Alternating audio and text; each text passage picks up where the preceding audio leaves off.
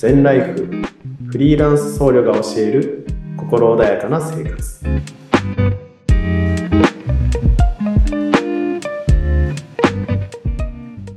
い、えー、皆さんこんにちは。全インストラクター曹洞宗僧侶の深澤良道です。全ライフフリーランス僧侶が教える心穏やかな生活をお送りしていきたいと思います。どうぞよろしくお願いいたします。はい、えー、で今回3回目の配信となります、えー、前回はですね禅についてというお話をさせていただきました、えー、禅という言葉を聞いた時にですね、まあ、皆さんの中で、えー、厳しいとかあ木の棒で叩かれるとかあぐらのような姿勢を作らなければいけない。そしてこう我慢の先に耐えた先にですねなんか無の境地があるといったイメージが強いのかなという中でですね禅の本来の言葉はですね静かな心とか穏やかな心があるというお話をさせていただきました。つまり私たちの心の状態を表した心境になります。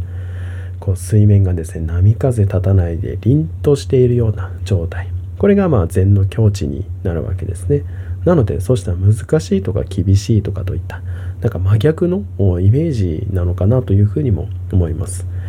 じゃあその禅の境地に至るためにどうすればいいのかというとあの、まあ、結構シンプルで、まあ、姿勢と呼吸を整えるだけですよというお話をさせていただきました。で今回の配信はですねこの姿勢と呼吸というところのお話をさせていただきたいと思います。はい。まあ姿勢と呼吸ということなんですけど皆さん普段の生活でどのぐらい姿勢と呼吸意識を向けますかね。ま、もちろん普段から意識してますよっていう方もいるとは思うんですけどもまあ、現代社会はどうしても姿勢と呼吸が乱れやすい生活をしているのかなというふうに思います。まあ、スマートフォン、パソコンであったりとか、まあ、こういう機器を使っているとですね、どうしても肩が内側に入ってしまって、まあ、ストレートネック、首が落ちてしまうとか、背中が丸まってしまうという姿勢をですね、長時間作らざるを得ない状況にある方も結構多いのかなと思います。まあ、各いう私もやっぱりパソコンとかスマホを使う時間が長いですのでもう気づいたらこう肩がね内側に入って背中が丸まっているっていうこと結構多いんですけども。まあ座禅の中ではですねこう姿勢を整え呼吸を整えて、えー、座るということが行われますのでまあ幾分かあ意識できているのかなというふうには思います。はい。まあ、普段私も座禅会で、えー、姿勢とか呼吸についてはよくお伝えするんですけれども。ただですねやっぱり無意識に姿勢呼吸乱れていってしまうんですね、まあ、これちょっと笑い話になるんですけれども、まあ、私普段から座禅会で姿勢と呼吸を意識しましょうねっていう形でお伝えをさせていただいたんですけどもあのちょっと前にですねあの風邪をひいてしまいましてそして喉を痛めてしまって声が出なくなったんですね、はい、ただやっぱり私仕事柄、えー、人前で話すことが多かったりですとかあとはあのお経を唱えることが多かったりですとか声を出すというのが、えー、お坊さんにとってはすごく生命線なわけですね。まあそんな中で声が出なくなった。まずいということで、えー、病院に行ってる時間もないのであの私の知り合いの声優さんあのボイストレーナーの方にですねあのヘルプの SOS の連絡をしたわけですね声が出なくなりましたっていう何かなる方法ないですか？なんとかなる方法ないですか？っていう形で聞いたらですね領土さんあの今すぐですね鏡の前に行ってくださいと言われまして、はい、あ鏡の前に行きましたと。でもボイストレーナーなのでこう喉の使い方を鏡でこう見ながら喉の状態チェックしてくれるのかなみたいな電話をしながらですねあの口を開けてくださいと言われるかと思ったらですね鏡に向かって横に向いてくださいって言われたんですね、はい、横に向いてください。そして自分の頭の位置を確認してみてくださいと、はい、頭が前に落ちてませんか？というふうに言われたわけですね、はい、なんとですねあのボイストレーナーの方から「あの領土さん姿勢が悪いです」っていうふうに言われたわけですね。はい。でまあ普段から意識はしてはいるものの、まあ、その時はすごく喉を痛めていてなんとか声を出そうと思って変に喉に力が入ってですね首が前に出ていたわけですね。まあ、自分の中で普段からこれだけ意識をしているのに、えー、無意識にここまで、え、崩れてしまうのかと思ったエピソードです。はいまあ、このようにですね私たちの生活の中では姿勢を整えよう整えようと思ってもやっぱり無意識に崩れてしまうっていうのが結構あるのかなというふうに思います。はいまあ、姿勢を整える姿勢というのは普段学校の中であったりとかあまり習わないんですけれども基本的には、え、耳とですね肩。横から見て耳の穴と肩のラインがですね一直線になる。そして鼻とおへそのラインが一直線になる、はい。えー、両足荷重均等に立って骨盤が、えー、しっかりと前傾もしておらず後傾もしておらずそしてその上に背骨が一本一本積み重なって最後頭がポンと乗っかっている状態ですね。はい、で頭は5キロから7キロあると言われておりますので結構重い、えー、場所ですね。まあ、これがですね頭の上にポンとすごく重い臓器が乗っておりますので結構頭の位置によってですね肩の筋肉であったりとか、はい、腰の筋肉であったりとかいろんな筋肉でバランスを取ろうとしてしまうわけですね。まあ、そして頭の位置が崩れることによって、はい、肩こりであったりとか腰痛であったりとかが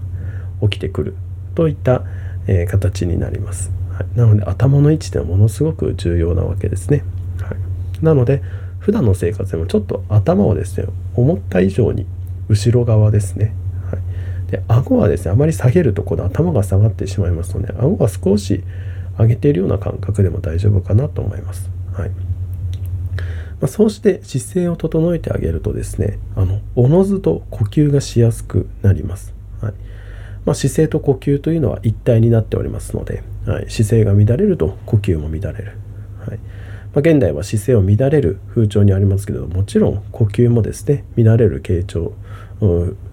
傾向があるように思います。はい、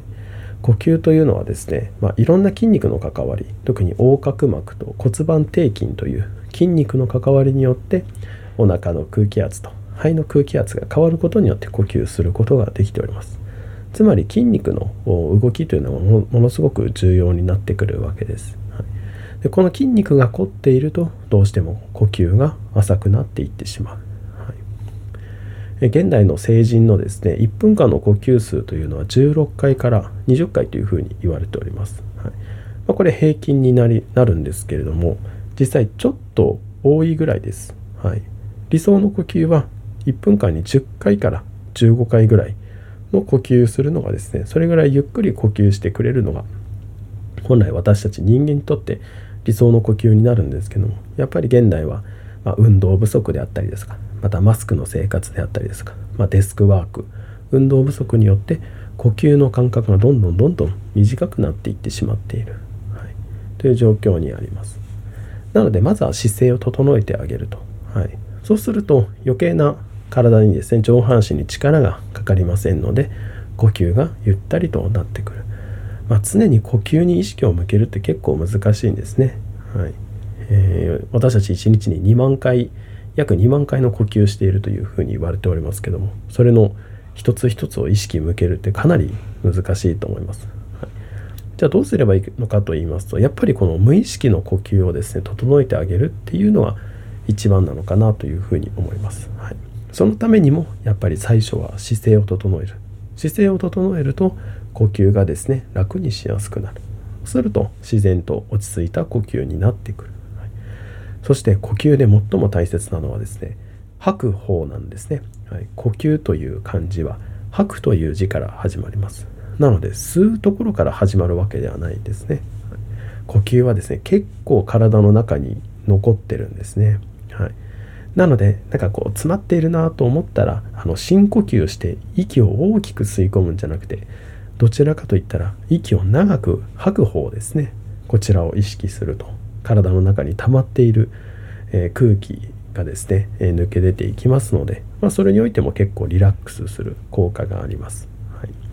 吐く方の呼吸を長くすると、まあ、副交感神経優位になります、はい、つまり吸う方の息が最近現代の人たちはあのたくさん吸おう吸おうと思って過呼吸の状態になってしまっているので常にまあ交感神経優位の状態になっているわけですね。はい、まあそうすると自律神経が乱れて夜眠れないですとか考え事が止まらないですとかあとはイライラああとは悲しみだったり感情が乱れてしまうということがあるんですけどもまあこれは全て、えっと、姿勢と呼吸が関わってきてますね。はいえ、姿勢と呼吸が整うことによって心がおのずと整ってくる。まあこれが禅の教えになるわけです。結構シンプルじゃないですか。姿勢と呼吸が整えばおのずと心も整ってくる、はい。まあ、心を整えるってかなり難しいと思うんですよね、はい、あの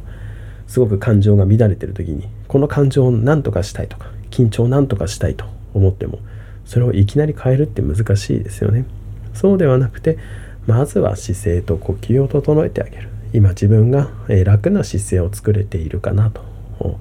いうところに姿勢を整えてそうしたところにおのずと呼吸も整ってくる。おのずと呼吸も整うことによって心も整ってくる、はい。まあ、こうした姿勢から始まる一連の流れといいますか心を整える作法というものが、えー、禅、まあ、座禅になるのかなと思います、なんか座禅をしようしようと思うと結構一気にハードルが上がるんですよね、はい、なので座禅をしようと思うのではなくてまずは姿勢を整えてみようと思うところが一番最初の入り口になるのかなと思います、はい、そして姿勢と呼吸を整えて日々の生活を丁寧に送っていく、はい、まあ、これが禅の生活を行うということなのかなというふうにも思います、はい、まああの私もやっぱり無意識に姿勢は乱れてしまいます。が常に意識はしておりますので是非皆さんも姿勢と呼吸を整えて、はい、生活を送っていただけたらと思います。え今回の放送は以上となります、えご視聴いただきましてありがとうございました。皆さん心穏やかに、え日々の生活を送っていただけたらと思います。ありがとうございました。